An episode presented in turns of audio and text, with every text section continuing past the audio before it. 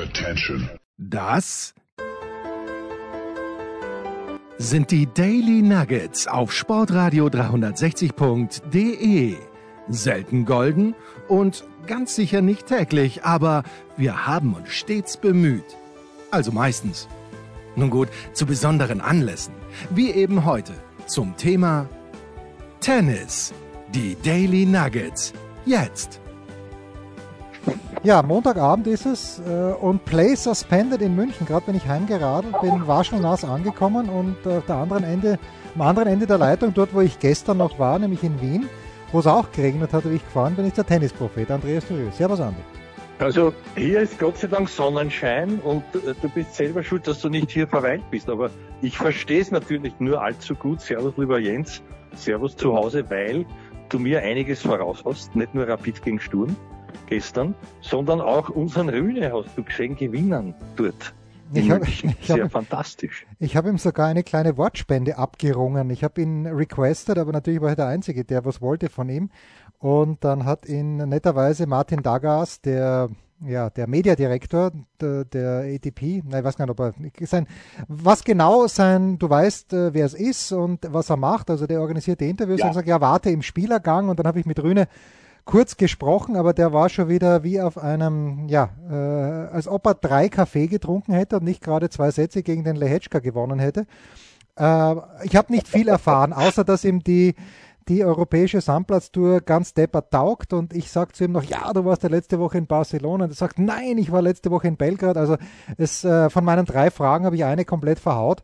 Aber ist wurscht, äh, der Rühne spielt jetzt gegen Zverev und sagt mir original, na komm, das spiele ich jetzt schnell ein.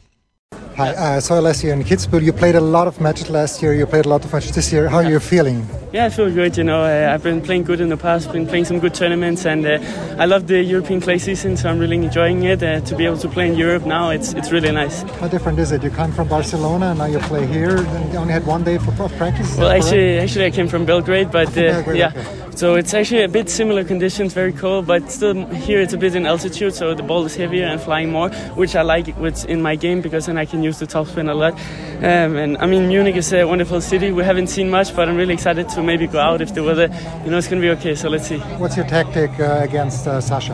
Well, um, I don't want to say too much if you listen to this, but you know, I, he won't. Don't worry. I'm definitely just going to go in and try to play my tennis and uh, fight for every point and see how it goes. Okay, thank you. Thanks. So, perfekt. Ja, er, er, will uns nicht verraten, weil er natürlich zu Recht Angst hat, Andi, dass Alexander Zverev unseren Podcast anhört und dann ganz genau weiß, wie Holger Rühne gegen ihn spielt. Das ist lieb irgendwie von so einem 18-Jährigen, finde ich. Na, selbstverständlich. Das hat auch, äh, und da schließt sich mein persönlicher Kreis mit München. Das hat auch einst unser großer Jürgen Melzer mal, vielleicht erinnerst du dich, als ich ihn darauf ansprach, bei einer meiner letzten München-Verweil-Termine, der schon lang her ist, ich glaube es war 2014, hat er in der ersten Runde gegen einen 16-jährigen gewissen äh, Herrn Zverev gespielt und hat, glaube ich, 6-1, 6-2. Wir haben das, glaube ich, gesehen. Äh, ich habe sicher gesehen, ob du, ich weiß ich nicht mehr so genau, aber und dann habe ich gesagt, dem Jürgen, äh, was, er, was, er, was er daraus, äh, wie das taktisch angelegt war und was er sich überlegt hat. Und er hat gesagt, das sage ich nicht, vielleicht treffe ich ja noch noch einmal auf den Herrn Zverev. Also der war auch der Ansicht, dass er bei uns, dass das bei uns weltweit, wie es natürlich auch ist, abgehört wird und ich bin mir sicher, nicht nur in Spanisch übersetzt wird. Naja, also äh, äh, ich weiß, wie der Jürgen damals gespielt hat, nämlich äh, 800 Stops, genauso wie der Schwarzmann, wenn du dich erinnern kannst, damals beim einzigen Kitzbühel-Auftritt vom ja. Zverev. Auch, äh, und da hat es auch ein bisschen geregnet, da war der Boden ganz tief und ja, Schwarzmann hat eine Weltmeisterschaft im Stoppspielen veranstaltet und äh, Zverev hat keine Freude damit gehabt. Ja, und Jürgen hat mit links gespielt, wie du dich erinnerst. Ja, also gegen Zverev hat es gereicht mit Was? links. Ja. Ja, genau. Ja, na, das ist mir, das ist mir so eingefallen. Also, aber ich beneide dich auch um das Rapidspiel gegen Sturm. Also da, da, du, du hast gemeint im Vorgespräch und alle Leute wird es brennend interessieren. Also wie war dein erster Eindruck in diesem Stadion? Also das Stadion gefällt mir gut. Äh, sehr schön, dass fast alles überdacht ist. Also wir sind, sind ganz sicher äh, überdacht gesessen. Die Rapid-Choreo war sehr gut von den Fans, erwarte ich mir ehrlicherweise auch. Äh, von den Sturmfans war es ganz, ganz stark. Sturm war die ganz klar bessere Mannschaft. Dann eine ganz depperte rote Karte, die verdient war. Die rote Karte müssen wir nicht reden. War einfach deppert gemacht von Wüttrich. Äh, ich bin in der 88. Minute gegangen. Sturm hat da 1 zu 0 geführt.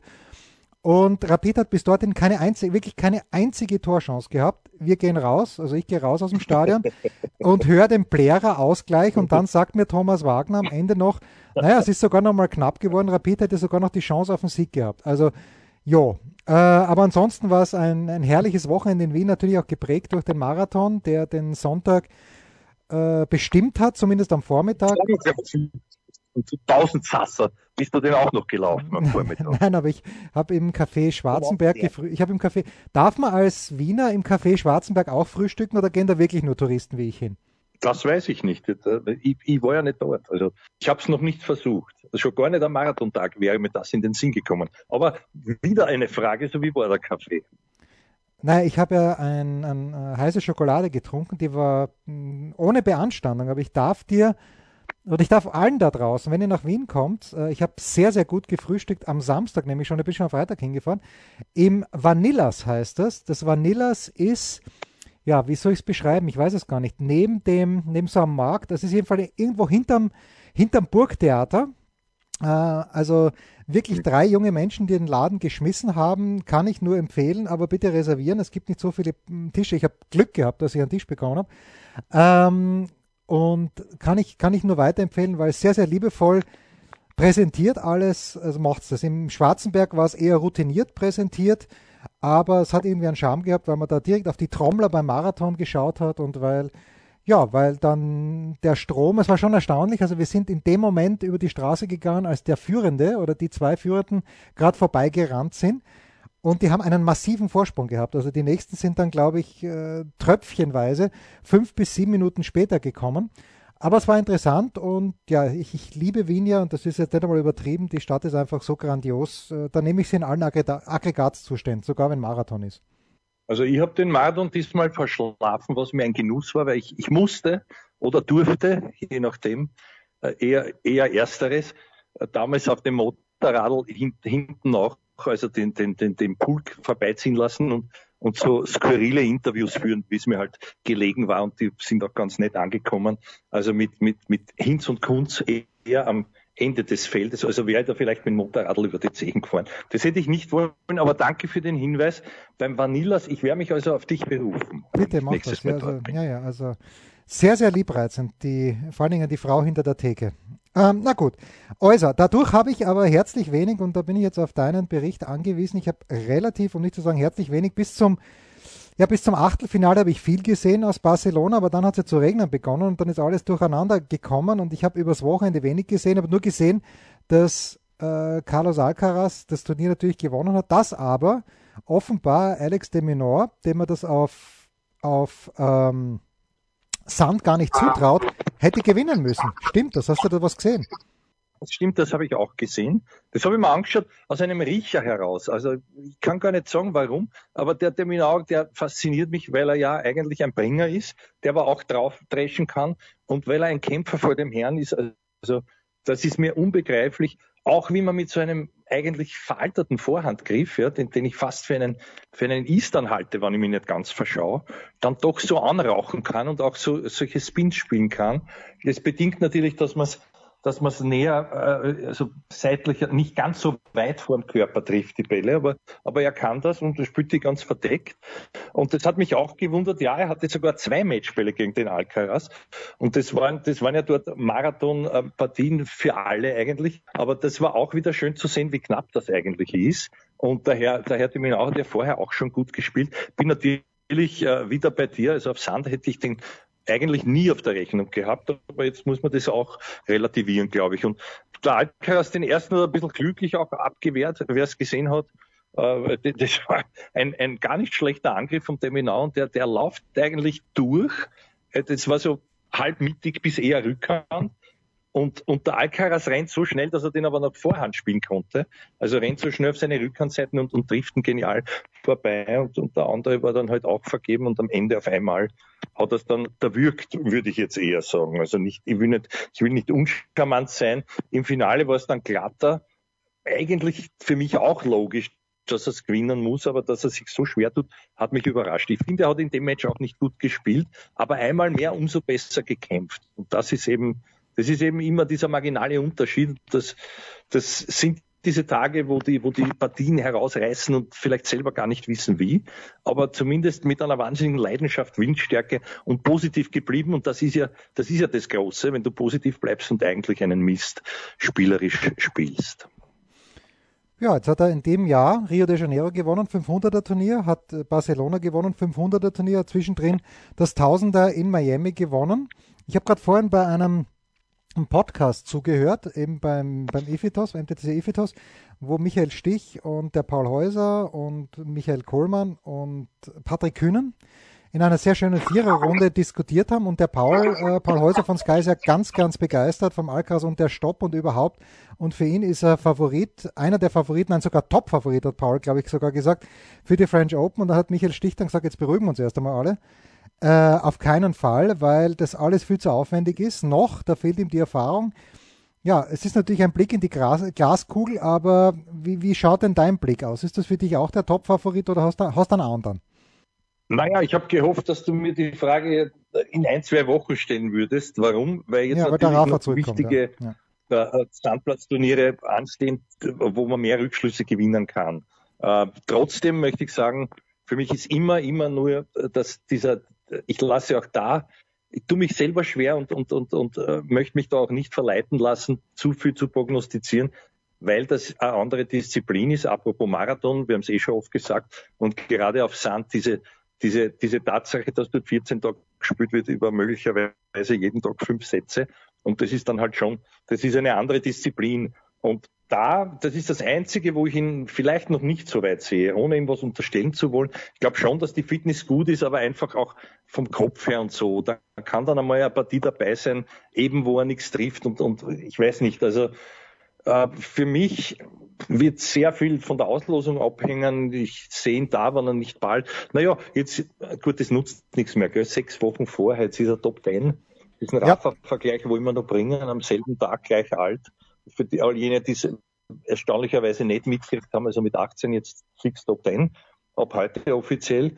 Und, und natürlich, äh, ja, wir werden das alles sehen. Ich bin sehr, sehr gespannt. Ich glaube, so offen war es noch nie auch, äh, wenn ich mir jetzt den Herrn Nole anschaue, der, da kommen wir vielleicht auch noch, das habe ich auch brav angeschaut, weil es mich sehr interessiert hat, den Entfesselungskünstler, dessen Künste ja dann nicht mehr ganz gerecht haben im Finale. Ja, also, äh, du hast jetzt äh, im Grunde Aber genommen. Womit ich deine Frage nicht beantwortet Nein, nein, du hast, du hast im Grunde genommen ja. auch wiedergegeben, was äh, Michael Stich und auch Patrick Kühnen gesagt haben. Kühnen hat gesagt, es ist ganz wichtig, um dieses Turnier zu gewinnen, dass du in den ersten drei Runden dreimal 6-2, 6-2, 6-3 gewinnst. So, und nicht schon in der ersten ja. Runde, mhm. nicht schon in der ersten Runde halt alles, ja, halt alles draus mhm. lässt, was, äh, was, was, was drin bleiben müsste an Kraft. Okay, also das ähm, ist, ist mal das Erste. Mhm was er gesagt hat. Und äh, weil du Novak Djokovic erwähnst, ist, ich glaube, der, der weiß sehr genau, was er tut. Und ja, hätte sicherlich gerne das Turnier jetzt da gewonnen in, äh, in äh, Belgrad, wenn er schon im Finale ist gegen Rublev. Daheim. Hätte, ja, daheim. Er hätte ja schon gegen ja. Cere, hätte schon rausfliegen können. Also das ist keine Frage in der ersten Runde oder in, in mhm. seinem ersten Spiel. Dann war er gegen Kecmanovic war er ein Satz hinten. Ähm, und gegen Rublev hat er es dann halt verloren, aber ich glaube, der wird so topfit und so top heiß sein, dann in Paris, dass für mich der Djokovic nach wie vor der, der, der Top-Favorit ist, ganz ehrlich. Ja, also soweit würde ich es nicht sagen. Für mich nicht, weil er spielerisch einfach noch nicht so weit ist. Aber er hat auch da wieder Mittel und Wege gefunden und war der Alte auch kämpferisch und eben eben nie den Nipf zu verlieren, egal wie schlecht. Und du hast das schon gesagt, gegen den Cere, normal muss er das verlieren. Aber äh, ja, es ist halt dann so. Ja, der andere vergibt der Auflage am Netz oder war das dann gegen den anderen Landsmann in, im zweiten Match, ich weiß es nicht mehr, der ja auch da äh, in, der, in, ja, in, im, im Tiebreak eigentlich Genau, das war das, ja. Wo der Auflag verhaut, die gibt's eigentlich nicht. Also die, die hätte er köpfeln können oder mit der Brust drüber spülen. Hat's aber nicht gemacht und haut den ins Netz. Ne? Und auf einmal ist halt der Djokovic wieder Sieger. Aber das ist eben genau das, was den ausmacht. Und ich, äh, spielerisch wird er aufholen, glaube ich. Ist auch kein Wunder, wenn er den, die, die Schläge noch nicht so trifft. Aber für mich war er begeisternd auch seine Statements, wo er dann gesagt hat, also er ist so gut drauf wie überhaupt noch nie. Vielleicht hat er sich das auch eingeredet und so, aber er spielte dann auch wirklich besser von, von Partie zu Partie. Es sind dann auch, haben dann auch Bälle funktioniert. Eben auch dieser Stop, den er ja auch genial spielt von hinten meistens, ja, wo man sich denkt, äh, also die sind am Anfang überhaupt nicht gelungen. Ja. Und, und das sind eben diese Kleinigkeiten, die, das, da geht nur in Matchpraxis unter Druck. Und, und er ist auf einem sehr, sehr guten Weg. Mich wird natürlich sehr interessieren, wie unser Herr Raffa oder mein, mein Herr Raffa dort äh, mit, mit wieder angewachsener Rippe jetzt hoffentlich zuschlagt. Das, das wird sehr spannend für mich. Ja, ich weiß nicht, hat er für Madrid seine Zusage gegeben? Bin mir nicht ganz sicher, ob es schon fix ist, dass er spielt. Was ich weiß, ist, dass der ja. Dominik dort oh, ja. spielen wird. Ja, okay. Also Dominik wird dort spielen. Ja. Äh, mit Onkel Tony hat das bestätigt, er selber okay. noch nicht. Ja. Okay. Ja, also Dominik spielt mhm. dort äh, und spielt noch dazu mit, ja. mit, seinem ersten Protected Ranking, weil äh, Dominik heute, ab heute nur noch ähm, Nummer 93 der Welt. Ist natürlich, also auf der, aufs Ranking darf er nicht schauen. Ja. Ich habe ihn besucht, was ihm glaube ich gar nicht aufgefallen ist, im, im Tennisclub Alt-Erla letzten Donnerstag und der, der Vater war recht freundlich, er war so in sein Tun vertieft, wirkte aber doch recht, naja, will ihm nichts unterstellen, aber äh, also es wurden keine Matchszenen trainiert, nur von hinten gebolzt. Das, was, das, was er eh am besten kann. Und da hat er halt auch viele Fehler und bei jedem Fehler hat er sich sehr aufgeregt, was ich jetzt so nicht ganz verstanden habe, was aber auch eine Kleinigkeit ist, psychologisch immer, wenn du das im Training die Fehler nicht akzeptierst, wenn du negativ bist, naja, wie soll es dann im Match so etwas locker wegstecken? Das sind so Kleinigkeiten, das ist non-nas, aber aber was ist mir sonst aufgefallen? Naja, der, der Herr Masu war auch da, hat eine schöne Sonnenbrille aufgehabt, hat zwei Stunden gar nichts gesagt und ja, ist halt dort auf und ab gegangen. Also der, der Papa Wolf hat das Training geführt, dort mehr oder weniger. Was ich überrascht war, vielleicht war das nur an dem, an dem Tag nicht am Plan, dass halt, dass halt keine Match-Situationen trainiert worden sind. Aber wie gesagt, das war nur ein, ein kurzer, ein kurzer Abstecher in den schönen Tennisclub Erla, wo ich früher auch lieb das B-Turnier gewann vom Club. Das war schon eine gute Leistung damals. Ja? Schon lang her, lang her. Hm? Kurze Pause. Ja. Was gibt es Neues? Wer wird wem in die Parade fahren? Wir blicken in die Glaskugel. So, wir wollen ja nicht alle Themen nachbeten, die im Sky-Podcast äh, Mad Dog and the Wingman durchgekaut worden sind. Aber wenn ich jetzt so auf die Entry-List schaue für Madrid und dann fehlt die äh, Angabe bei Ilya Iwaschka, nämlich wo er herkommt, das wäre Belarus. Aslan Karatsev, Russ, steht auch nichts da. Katschanov steht nichts dabei und Rublev steht auch nichts dabei. Äh, und ich sage mal so, also Michael Stich hat nicht viel Verständnis, um nicht zu sagen kein Verständnis dafür, dass Wimbledon diese Athleten ausschließt. Seine, seine, sein Reasoning war, dass er gesagt hat, naja, man kann ja keine Athleten dafür bestrafen, wo sie geboren sind. Und gerade jemand wie Rublev, das hat der Zverev auch gesagt, hat er gemeint, naja, okay, äh, er ist bereit, sein ganzes, äh, sagt mir, was ich machen soll. Ich spende mein, ich spendiere mein Preisgeld, das ich in Wimbledon gewinne, an die, an die Ukraine, Ukraine Hilfe, Ukraine Hilfe, was auch immer. Aber wie, wie siehst du diese Situation mit diesem Ausschluss der russischen und belarussischen Sportler nicht nur aus Wimbledon, sondern auch aus diesen ganzen Vorbereitungsturnieren, die ja auch auf Rasen stattfinden? Naja, das, also ich finde das ganz, ganz schrecklich. Und zwar finde ich es grundsätzlich schrecklich, dass, dass die Politik sich in den Sport einmischen darf, in, in, so, einer, in so einer großen Geschichte und, und äh, das, das natürlich, oder sagen wir, die Politik ist falsch formuliert, aber dass, dass man, dass man etwas aufgreift, was, was ja, auf der Welt wo passiert, so schrecklich es ist. Ja, es gab früher auch Kriege genug. Ich kann mich nicht erinnern, dass der und, und ich sehe das einfach, also mir kommen fast die Tränen, ja. Nicht, dass ich die Spieler aus den genannten Ländern so gern habe, aber das, das ist einfach ein No-Go. Und wenn, wenn, wenn irgendeine äh, es tut allen so leid, ja, ja, das kann ich schon nicht mehr hören, aber dann setzt euch zusammen, WTA, ATP und fahrt nicht nach Wimbledon hin, ja, verbietet euren Spielern dort teilzunehmen, auch mit Repressalien, weil, ich meine, so etwas ist, ist, ist in meinen Augen ein Wahnsinn, dass, dass, man, dass man den Sport hernimmt und, und da eben, eben dann solche, ich bin natürlich bei den genannten und der Herr Djokovic hat das ja auch schon gesagt, wie ich finde, völlig zu Recht. Das, das geht einfach zu weit und es kann keiner was dafür. Und, und die haben ja alle auch nichts im Sinn politisch und ich glaube, die sind auch nicht nur traut es keiner sagen, die sind auch nicht pro Putin, die ganzen die ganzen und, und anderen. Äh, also ich finde das sehr, sehr traurig, muss ich ehrlich sagen. Und das hat mit Sport halt ganz wenig mehr zu tun. Ja, ich bin mir, bin mir nicht ganz sicher. Ich kann dem Argument von Michael Stich natürlich folgen. Ja, ja, nein, ich, ich kann dem Argument von Michael Stich dann natürlich folgen, dass aufgrund dessen und gerade jemand wie Rublev, der frage mich auch, ja, okay, was hat er jetzt genug getan oder hat er noch Verwandte in, der lebt ja schon sehr, sehr lang ich glaube in Spanien, äh, Medvedev wohnt ja auch in Monte Carlo offiziell, aber, aber davor glaube ich auch lang in Spanien. Ähm, das ist halt eine ganz schwierige Situation, wenn die noch Verwandte dort haben. Und äh, die Geschichte, wenn jetzt WTA und ATP beschließen würden, dass Wimbledon ohne, ohne Weltranglistenpunkte gespielt werden würde oder dass dort keine Weltranglistenpunkte vergeben werden, das ist ja dann die nächste Eskalationsstufe, die, wo ich mich frage, ja, und wie will man dann wieder auf gleich kommen? Weil das dann, dann ist Wimbledon auf drei Jahre lang angefressen. Dann ist das Turnier plötzlich nichts mehr wert. Also das sehe ich nicht so. Also wenn die, wenn da alle hinfahren, bis auf die Russen. Nein, nein, das, das habe ich auch gar nicht gemeint. Ja. Das habe ich erstens nicht gewusst und noch nie gehört. Doch, doch. Und zweitens nicht gemeint, sondern ja. irgendwann einen, einen, einen Boykott zu machen an Niki Pilic damals, wo alle sagen, pass auf, Freunde, wir spielen einfach nicht mit. Wir ja, fahren ja, nicht hin als Berufsspieler. Gut, dann gewinnt irgendein Amateur, ist, ja, ist auch, aber das ist immer, das ist immer Wimbledon und, und gerade Wimbledon, also ich verstehe es gar nicht.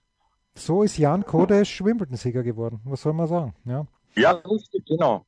Jener Jan Kodesch, der übrigens gestern zu meiner Prüfung, da, da, daraus habe ich entnommen, dass äh, deinen, deinen Hund begeistert, meiner ist nicht, weil meiner das ist mein, mein Hund, der raus möchte. Ja, das ist mein Hund, der raus möchte.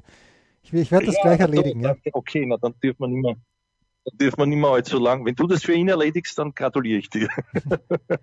Vielleicht mit ihm gemeinsam. Ja. Na, aber, aber ganz schlechter Scherz beiseite. Also, jener Jan Kodesch, der offenbar auch Barcelona gewonnen haben muss, sonst hätte er nicht gestern den Pokal überreicht, dem Herrn Alcaraz. Das habe ich gesehen. Ja. So schließt sich der Kreis. Wir pausieren, ich lasse meinen Hund schnell raus und dann küren wir Mitarbeiter oder Mitarbeiterin der Woche. Ein Fallrückzieher von der Mittellinie? Ein Skiflug über einen Viertelkilometer?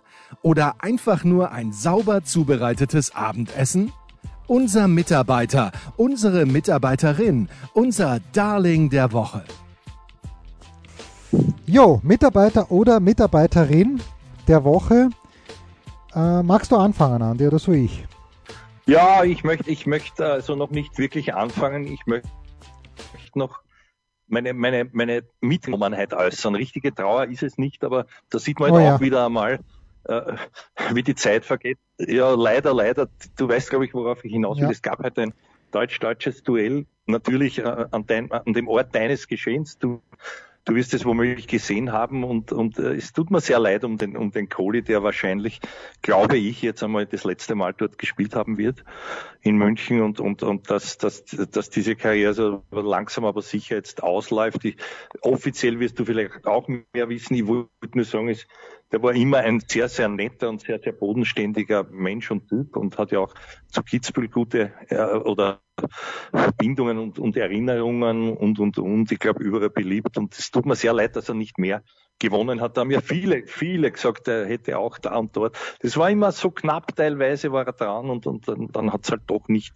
nicht sollen sein, aber trotzdem, äh, ich will ja noch nicht resümieren, ich fürchte nur, es wird in München das letzte Mal gewesen sein und jetzt sag du mir bitte, wie es war gegen Herrn Altmaier heute noch, wenn du es wenn du's gesehen hast? Ich habe jeden einzelnen Ballwechsel gesehen. Er hätte den ersten Satz gewinnen müssen, weil er bei, er, erstens war mal zu Beginn gleich mit Break vorn, dann hat er bei 5-5 ein 0-40 gehabt und noch einen zusätzlichen Breakball, den er nicht gemacht hat. Es gibt ein Tippspiel unter den Journalisten und ich habe 7-5, 6-2 für Kohli getippt und das 7-5 hat er auf dem Schläger gehabt, hat er nicht gemacht. Okay, Altmaier gewinnt den ersten Satz im Tiebreak.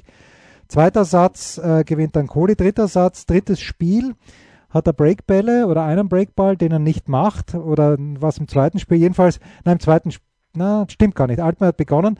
Es war, ist ganz, ganz knapp gewesen und ist natürlich dann zehnmal gefragt worden. Äh, danach, ob es das letzte Mal gewesen ist, er wollte es jetzt nicht explizit sagen, aber er hat durch die Blume schon, nicht einmal durch die Blume, sondern das war durch was auch immer an, anklingen lassen, das war es für ihn in München. Er wird noch ein paar Turniere spielen, wo er halt eine Wildcard kriegt, aber auf, äh, wir haben eh gefragt, auf Challenger wird er, das ist ihm Stepper, da wird er nicht mehr fahren in seinem Alter. Ja, ja. Das glaube ich auch, glaube ich auch. Aber war doch immer ganz nett. Ja, eh, eh. Aber ich dachte vorhin, dass du meintest, der traurige Nachricht, ja. dass du Dr. Kurt Osborn äh, hier auch, auch ehren möchtest. Was? Nein, nein, den, den, würde ich nicht im Tennis ehren, ehren möchten, also ehren, ehren wollen. Nein, er hat, er hat mit Tennis, es ist ja, äh, es ist auch sehr, sehr traurig, weil das auch irgendwo so ein, ein, ein rebellisches Idol von mir, Idol ist zu viel gesagt, aber ich, ich, ich habe mich, ich habe mich sehr mit der Figur, die er erschaffen teilweise, äh, wie so viele offensichtlich, äh, angefreundet gehabt über die Jahre und die hat mir auch manchmal aus der Seele gesprochen. Und das ist natürlich ganz furchtbar. Heute ist gestanden, ich weiß nicht, anscheinend wäre ein Treppensturz, die die Todesursache gewesen ist, ist auch nebensächlich, leider Gottes ist er nicht mehr unter uns, aber der ist nicht mein Mitarbeiter der Woche, nein, nein. Auch ein Künstler, ein großer Künstler ist es. Und zwar habe ich heute das Glück gehabt, einen, einen alten Tennisfreund, und der ist wirklich, der hat gesagt, der hat zu mir gesagt, Tennisfreund. Also ich war verwundert, dass er mich noch kannte. Die Rede ist vom Jedermann, dem, dem äh, Peter Simonischek, ja, der also für mich so etwas ist wie der Sean Connery in der James Bond-Rolle. Also war, mein Lieblingsjedermann. Und ich bin nicht so in der Kunst zu Hause, aber ich habe den in Salzburg auch gesehen und hatte Gänsehaut. Hab, hab, ich finde, der hat so viel Charisma und der langen Rede kurzer Sinn und wir reden so und dann reden wir darüber, dass man wir beide spielen durften bei den Salzburger Festspielen, gab es ein Pro-M und da haben wir gespielt und hin und her. Dann habe ich ihn eingeladen. Ich bin nämlich auch äh, trotz all meiner Bescheidenheit auf eine, auf eine Stufe zu stellen mit Thomas Muster und Barbara Schett. Ich bin nämlich offizieller Turnierbotschafter des Salzburg Challengers. Ja, jetzt werden alle lachen, ich weiß es, aber es ist immer wurscht. Immerhin bist du auch du. Immerhin ist es mir gelungen, den Peter Simonischek äh, dort einzuladen und der wird auch kommen als Gast. Ich glaube, sowas hat der Muster noch nicht zusammengebracht, aber vielleicht ja doch, ich weiß es nicht. Also man, man soll lächeln, das war jedenfalls für mich ein Gänsehautmoment. A, dass er mich noch gekannt hat und B, dass er jetzt dort hinkommt und C, jetzt ist das Pech für alle, die auch hinkommen. Ich werde dann dort auch das große Wort führen als Platzsprecher, aber das muss man halt dann in Kauf nehmen. Also auf jeden Fall, der ist mein Mitarbeiter der Woche. Ist auch Tennisspieler, guter Tennisspieler. Schön. So, Service-Tweet, Vanillas Wien, Freiung. Ich hätte es wissen müssen. Freiung 3 ist die Adresse. Also du weißt natürlich, wo das ist, aber Freiung 3 kann man finden. Mhm. Und meine Mitarbeiterin der Woche ist die Siegerin von Stuttgart. Ich war am Mittwoch in Stuttgart.